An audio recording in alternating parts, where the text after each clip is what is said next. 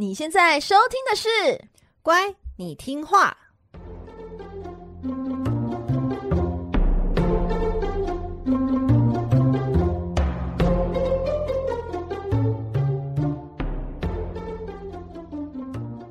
每集介绍一幅名画加一则故事，从故事的关键找出欣赏艺术的线索。只要听懂故事，就能看懂名画。现在跟着我们一起乖乖听话。So full of Vicky。大家好，我是葵花子。嗨，我是裴金。欢迎收听《乖，你听话》。Hello，各位小乖乖们，你们好吗？每集介绍一则故事及一幅名画，希望你听懂故事就能看懂名画。哎，中秋节刚过，哎，你中秋节怎么过啊？哎，我中秋节就是回我的老家，然后跟我家人就是一起追剧，追了两天两夜，两天两夜。对，就把那个你知道韩国最近有一个叫《鱿鱼游戏》在 Netflix 上的，我们就把它两天把它看完，非常精彩。喜欢那种悬疑啊，那种这种生存游戏，大家可以看一下。你爸妈也是跟你是追剧一族哎，你们都没有要出门玩吗？我们就很宅啊。你知道，但是我们家其实我们家这样讲起来，我们家很难出门去玩呢。怎么说？因为我们家像从小到大，我们家只要说，哎，好，我们这一天我们要呃连假，好，我们就排一天要家族旅游哦。通常就会变卦，就是当天就会取消，或者就是拖拖拉拉。就是例如说，可能我们说好，我们十点要出门，我们家变成十点、十一点才会出门的那一种。然后十一点出门呢，在车上呢，可能还会搞个音乐，你知道，要为了要哪一首歌当出发的进行曲，然后才要 在那搞了二十分钟才开始上路。你说出发前，爸爸要先调一下他适合旅游的那个 music，没有，是我哥，是我哥，哥对，是我哥要选择，就是哎，他想当 DJ，所以他要连到他自己的蓝牙嘛，手机连完蓝牙之类的，就搞了二十分钟，然后选择什么歌曲要搞成这样子，直到现在哦，是现在还是哦？你哥不开车，他可以一边就是爸爸开车，然后他在后面当 DJ 就好，干嘛要拖延大家的行程？因为第一首歌很重要，讲出来都觉得我们家好怪。就对他来讲，第一首歌很重要。出发的第一首歌重要到就是决定好了才能出发。可有人就想说，你们不能先决定好再出发吗？为什么要在车上浪费时间？诶，我们家就是这样。你就走一个即兴风格吗？对，即兴风格。然后也是那种我们家可能一天哦，大概就走一个行程。就例如我们家我们要去石门山好了，我们就是我们从我们家到石门山就这样结束了。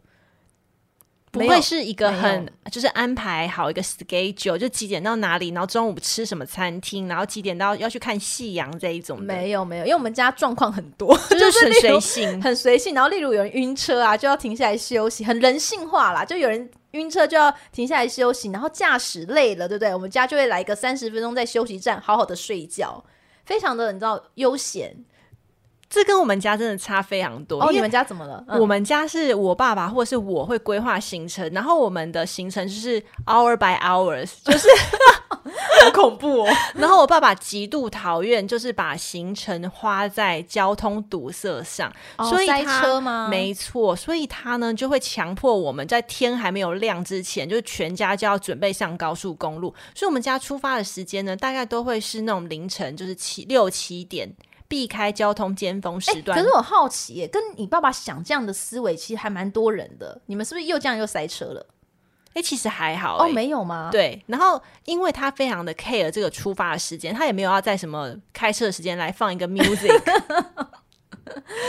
导致我们家就是像很军事化的，就是几点出门就是几点出门。哦、如果晚个五分钟，爸爸就会就眉头皱一下，面露难色。然后我妈妈就会急急忙忙说：“快点，快点，爸爸要生气了，爸爸要生气了。”啊，那就是你爸爸一手操控整个的 schedule，对，然后你要严格遵守。没错，他会安排说，哦，我们几点会大概会到哪里，然后我们中餐几点要大概要吃什么，然后呢，接下来下午的时段我们要去哪里，然后晚上呢可能要去哪里住，所以他会把这个行程就是会呃安排好，他自己心中有一把。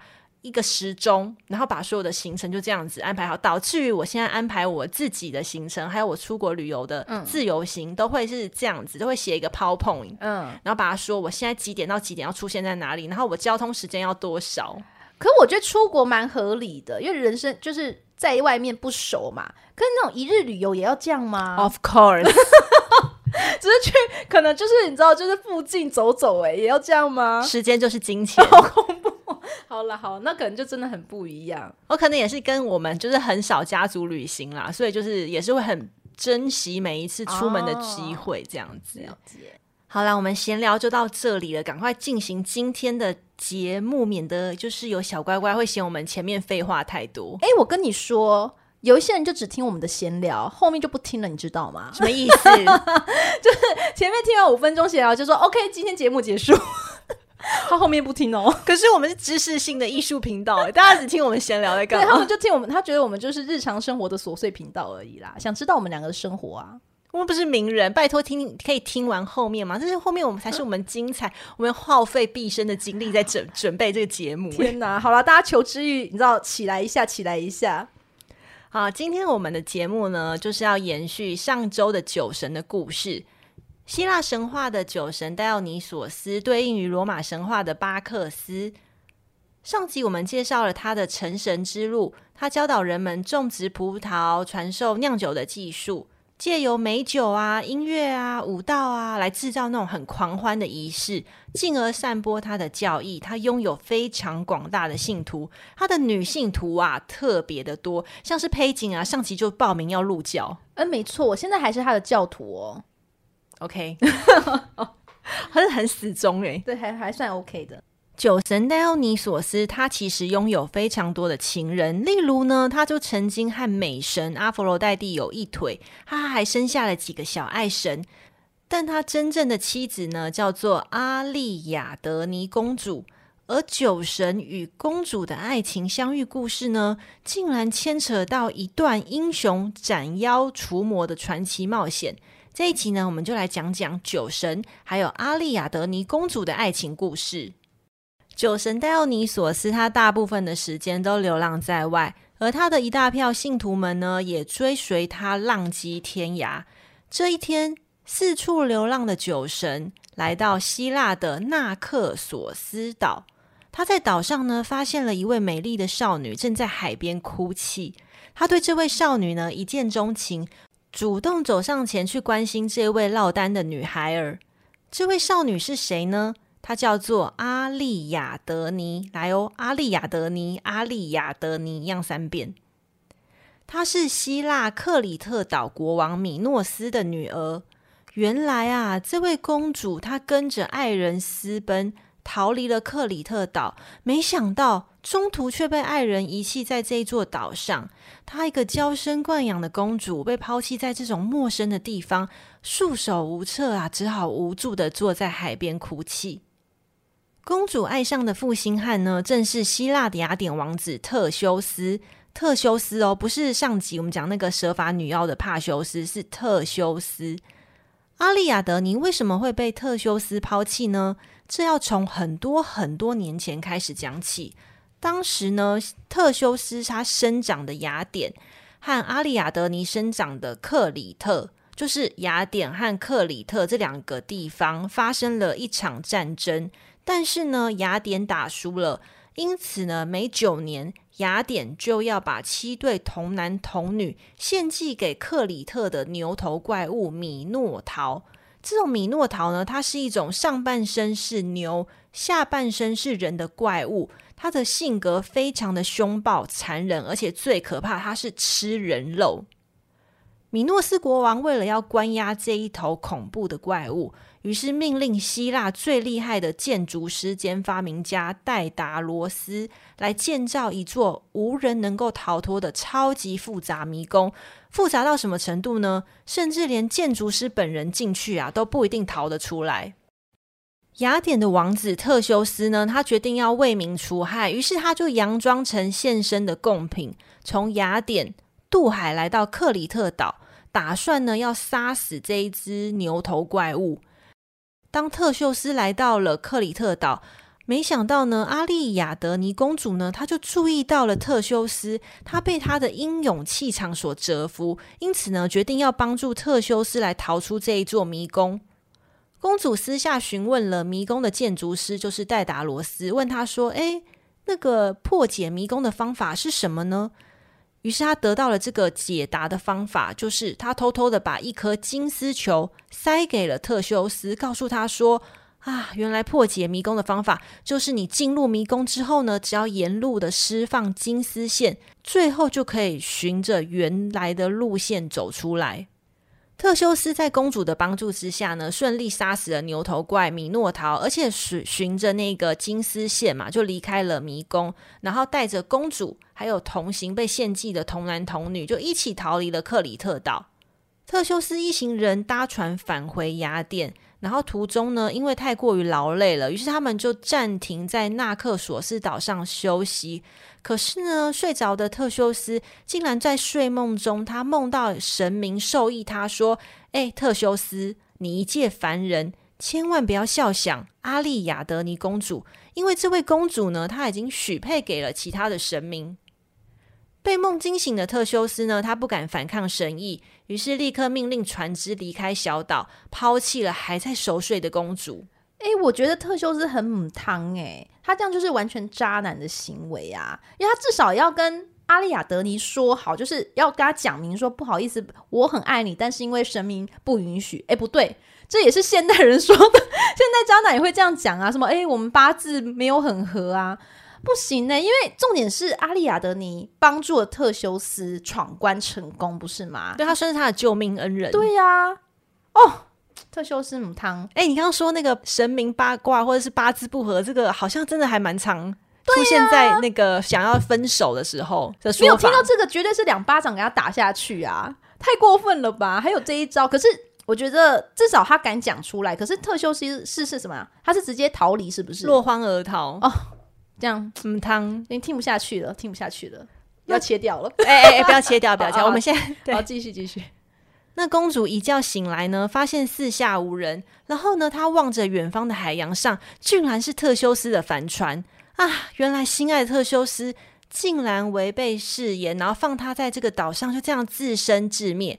阿丽亚德尼公主呢，就不禁悲从中来，然后哭得梨花带泪。哎、欸，真的真的。突然就觉得更过分，他至少会把他带到一个你知道回家吧，他还把他留在这个岛上，就中途抛弃他。哎、欸，真的，他就是很过分，对呀、啊，好好好，继续继续。那酒神戴奥尼索斯嘛，他就刚好流浪到此处，然后看到他在这边哭，然后就听完公主的遭遇，他十分的同情，嗯、然后加上呢，公主的美貌就是酒神的天菜，于是他立刻张开双臂，然后温柔的安慰公主说：“不哭不哭，女孩的眼泪是珍珠。”然后呢，再向那个公主就献上就是星星的皇冠，来从那个心理层面还有物质层面来打动她，然后表达她的爱意。那公主呢，就在酒神的爱意中呢，也就娇羞的点头答应说：“好啦，那人家嫁给你好了。”不好意思，这也变太快了吧？这变心变得蛮快的。对啊，好不值钱的爱情哦。两人呢，就在岛上马上就举行，就是非常盛大的婚礼。然后那顶就是作为定情物的星星皇冠呢，则化为星空中的北冕座，然后来纪念酒神的爱情故事。啊，这样听起来，酒神的爱情故事完全就是捡到别人的便宜呀、啊？是这样讲吗？他就是路到路过到一个地方，然后就哎、欸、有个妹妹，然后蛮漂亮的，对，安慰一下，趁虚而入，就当老婆好了。然后那妹妹也很好被，就是被糊弄，就说哦，送你个星星皇冠，哎、欸，给你个爱意，那就哦好啦，就爱你了。公主的个性好像都是这样，就是不经世事，然后有人对她好，然后哎、欸，好像她又不错，然后一堆信徒，好像可以嫁。他的爱情故事怎么有点让人家傻眼？对，你这样讲完，大家听完想说：“嗯，我到底听了什么？”还不如听前面的五分钟闲聊。对，还好你们继续听下去。那我们今天呢，要介绍这幅故事的画作呢，那个画家呢是威尼斯画派的掌门人。诶。有猜到吗？没错，小乖乖们，今天就是要介绍提香的话。提香呢，其实在我们节目中我们有介绍过两次了。今天小乖乖们又可以欣赏他的名作哦，是否有点像收集游戏王卡呢？我们讲两次，就是那个第五集那个欧洛巴的掠夺，还有第十二集那个戴安娜与阿克泰翁这两幅嘛，对不对？没错。那今天我们就以精华版带来提香的顺到不行的人生，如同我新剪的刘海般。不是你不是只有剪刘海，你整个头发都变短，我才正想要跟你说，对我剪了三十公分，你知道吗？超是长发，超多的，像国中生的妹妹头，像樱桃小丸子。好。提香呢，他出生于一个朴实的小镇。他十岁时候来到了威尼斯，哎，从此他的人生就像开了外挂般，就是进入了威尼斯排行 number one 的画室做助手。他老师呢是贝里尼，然后呢他的师兄是乔尔乔内。其实。当时他很崇拜他的师兄，而且呢，乔尔乔内其实被公认为最能继承老师贝里尼画室的弟子哦。但是就是后来他是三十五岁，就因为瘟疫就去世了。在那后来，就是再也没有人能够跟提香抗衡了。很快呢，就是。还不到三十岁的提香啊，就已经声名远播啦。其实提香后半段的人生呢，我们有说他就是订单接不完，接订单啊，拖稿啊，就是被催债啊，这样子。诶，他有的稿子啊，还可以拖二十年之久啊！我的天呐，他的买主也太有耐心了吧！而且还要很长寿，对，有可能死后才拿到稿子，对，有可能哦。诶，可是啊，提香他是他也是一个很长寿的人，所以他在。画坛啊，就活跃六十年之久，最后呢也是死于瘟疫。其实当时呢威尼斯是禁止一切葬礼的仪式的，但作为威尼斯的儿子啊，提香不仅被获准葬在教堂的墓地，在当时还举办了葬礼哦，所以他真的是有非常大的一个荣耀的。那我们刚刚讲他有脱稿的情况嘛，其实我今天要介绍这幅画呢，就是他当时受费拉拉公爵的委托，他为公爵的宫殿呢一个雪花石膏室创作了几幅画作之一。有趣的是呢，这幅画提香花了三年的时间，就断断续续的完成了，然后最后呢，就在一五二三年的时候呢，把它完成。所以它是从一五二零到一五二三年这样子。那我们一起打开 IG，一起来欣赏这幅画作《酒神和阿丽亚德尼》吧。葵花子打开了吗？OK，打开喽。诶，这幅画呢，就是描绘酒神与阿丽亚德尼初次见面的场面。酒神呢，与众多信徒浩浩荡荡来到公主的面前，哎，众人真的就是欢欢喜歌舞啊！而且车前呢还有两只花豹引路。酒神这时赫然发现路边有个美女，就是阿丽亚德尼，所以你有看到他惊讶于她的美貌，所以整个激发他的肾上腺素，从车架上一跃而下，飞向这个女子。诶，你有看到阿丽亚德尼因为这样子的一个举动，所以他是本能的伸出了手臂，有点恐慌，转身想逃。诶，这个场面呢，就是酒神一见钟情的爱恋名场面。那提香呢，作为一个就是非常富裕的一个画家啦，你有发现这幅画哈，它在色彩的搭配上面也是非常的讲究跟大方的。它色彩是不是很多？整幅画呢，色彩呢，你可以从左下。到右上，你画一条直线，就分开切开来看。你看到阿丽亚德尼的斗篷啊，天空、远方的风景都是涂着蓝色。其实我们有说，蓝色是那种那种天蓝群青的，所以是非常昂贵的。大海呢和远处的风景的绿色呢，被涂上了蓝铜色。提香呢，为了要你知道凸显阿丽亚德尼，不然它整个蓝色就被吃掉了，所以它让它什么铺披了一个那个猩红色的腰带。我只觉得阿丽亚德尼的左手好像在抓屁股，你说他惊慌到抓屁股吗？对啊，左手很像在抓屁股。而酒神呢，他也披着一个深红色的一个帷幔，哎，这就是著名我们说的提香红。那它旁边呢，是不是有个敲锣女？它呢是用一个橙色的一个颜色来作为主主要的颜料。那其实你看它的颜色啊很多。其实，在十六世纪的威尼斯，在颜料工艺方面啊，是非常让人羡慕的。因为其实呢，很多那种奇异的材料啊，跟石头啊，是从东方进入到欧洲的港口，那威尼斯就占于这个中心啊，所以他们的颜料非常的丰富，画家可以轻而易举的就可以使用到，而且尤其是提香那么又有钱，对不对？那除了色彩的讲究之外呢，这幅画呢有很多迷人的细节哦，我们可以来一一的欣赏一下。诶，你有没有看到？两只花豹，这两只花豹呢，就据说就是从酒神从东方带回来的一个动物啦。然后你看他们那个还互相就是交换了，你知道吗？互相望着，有种是那种一见钟情的一种看法啦。我个人觉得，那再来呢，画面最右边呢，有着拿着酒神杖、举着羊腿的酒神随从，他正在和那个袒胸露乳的敲锣女啊，就是酒神信徒啦。Like me 这样子，就是打情骂俏，like you 吗？你有袒胸露乳吗？没有说，例如假设我到了那个时代，也会袒胸露乳，就是例如就是解放了。Okay. OK，那画面最后方呢，有个三棵树中间，其实其实还有人物哦。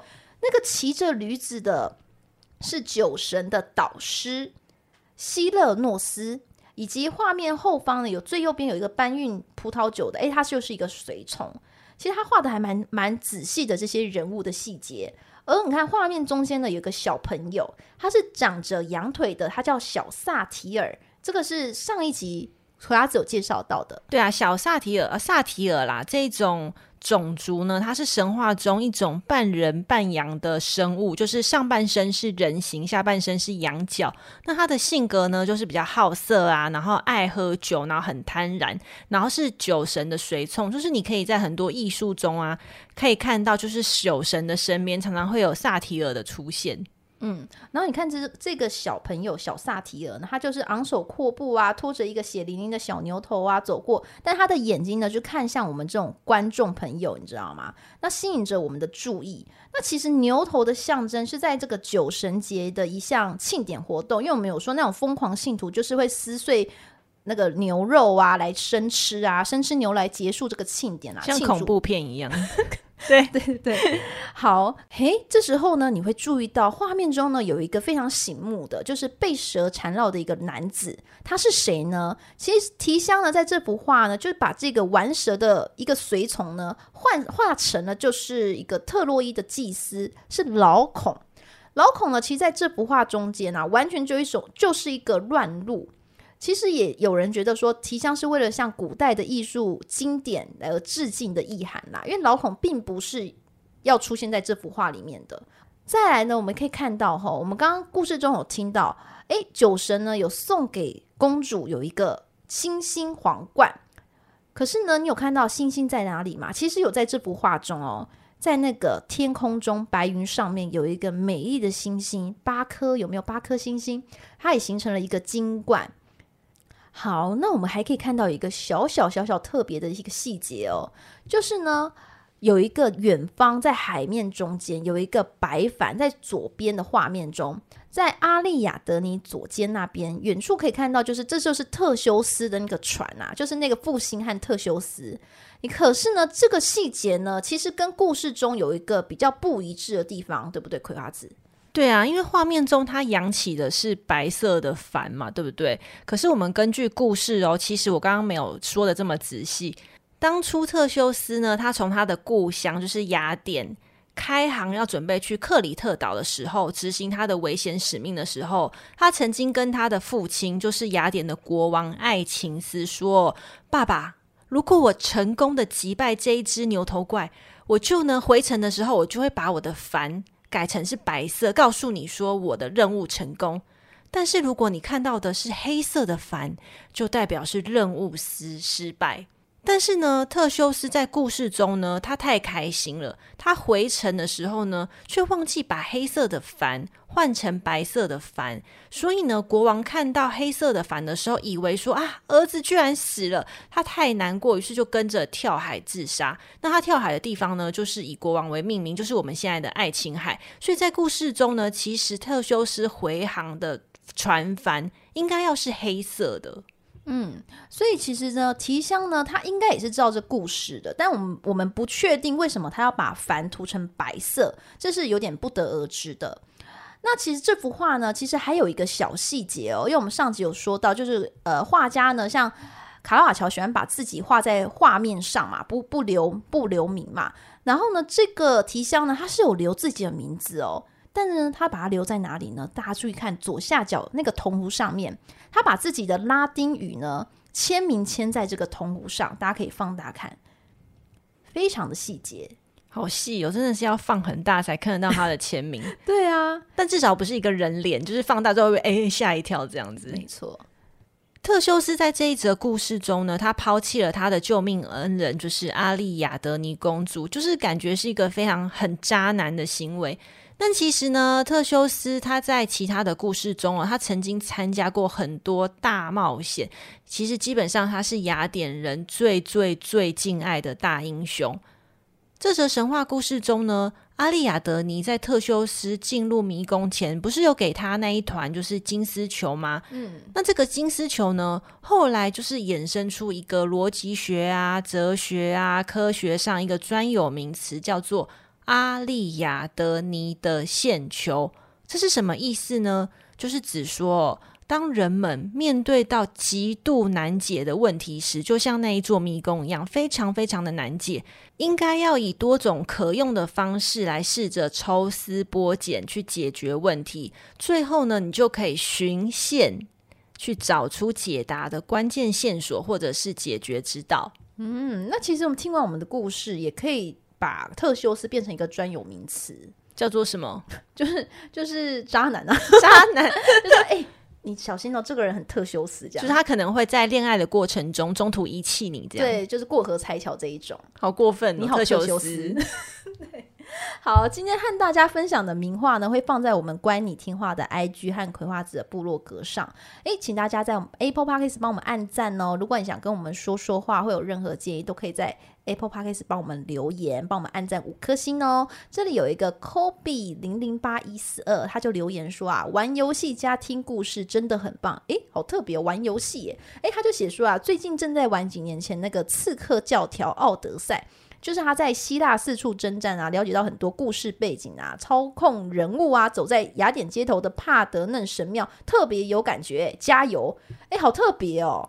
Kobe，我说你真的很有慧根，因为我们女我们的听众大部分都是女性，然后我想你应该是位成熟的男性，可以 catch 到我们的。知识性节目，哎，如果你是女性的话，再跟我们说一下哦。我先跟你道歉。好，如果你觉得我们节目不错的话，愿意给我们创作上的赞助和鼓励的话呢，我们都会非常感激的哦。对，因为我们要断断吹了，那么严重吗？那么严重吗？哎呀，谢谢大家。那欢迎大家追踪我们的 IG、IG 和部落格以及赞助连接，我们都会放在本集的 Podcast 的资讯栏中哦。那这集是二十集嘛？那二十集之内，我们大概就已经把就是想要讲的奥林帕斯的神都讲完了。那接下来呢，我们会进入神话中传奇英雄啊，比较恐怖怪物啊，或是一些经典冒险的故事片段。但是呢，如果你有想要听的故事，然后说拜托佩锦跟葵花子，就是一定要来分享这个故事，或是说，诶，你有想要知道关于希腊故事的名画。这个啊，都可以留言给我们哦，嗯、或是你可能你就写说，呃，拜托你们只聊天就好。那我们可能就会想说，哦，好，那我们做个小单元，就只跟你们聊天。对，我们可能要转行这样，转行。对，好，那请大家下周四继续收听哦。这个频道是乖你听话，我们下集见喽，拜拜，拜拜。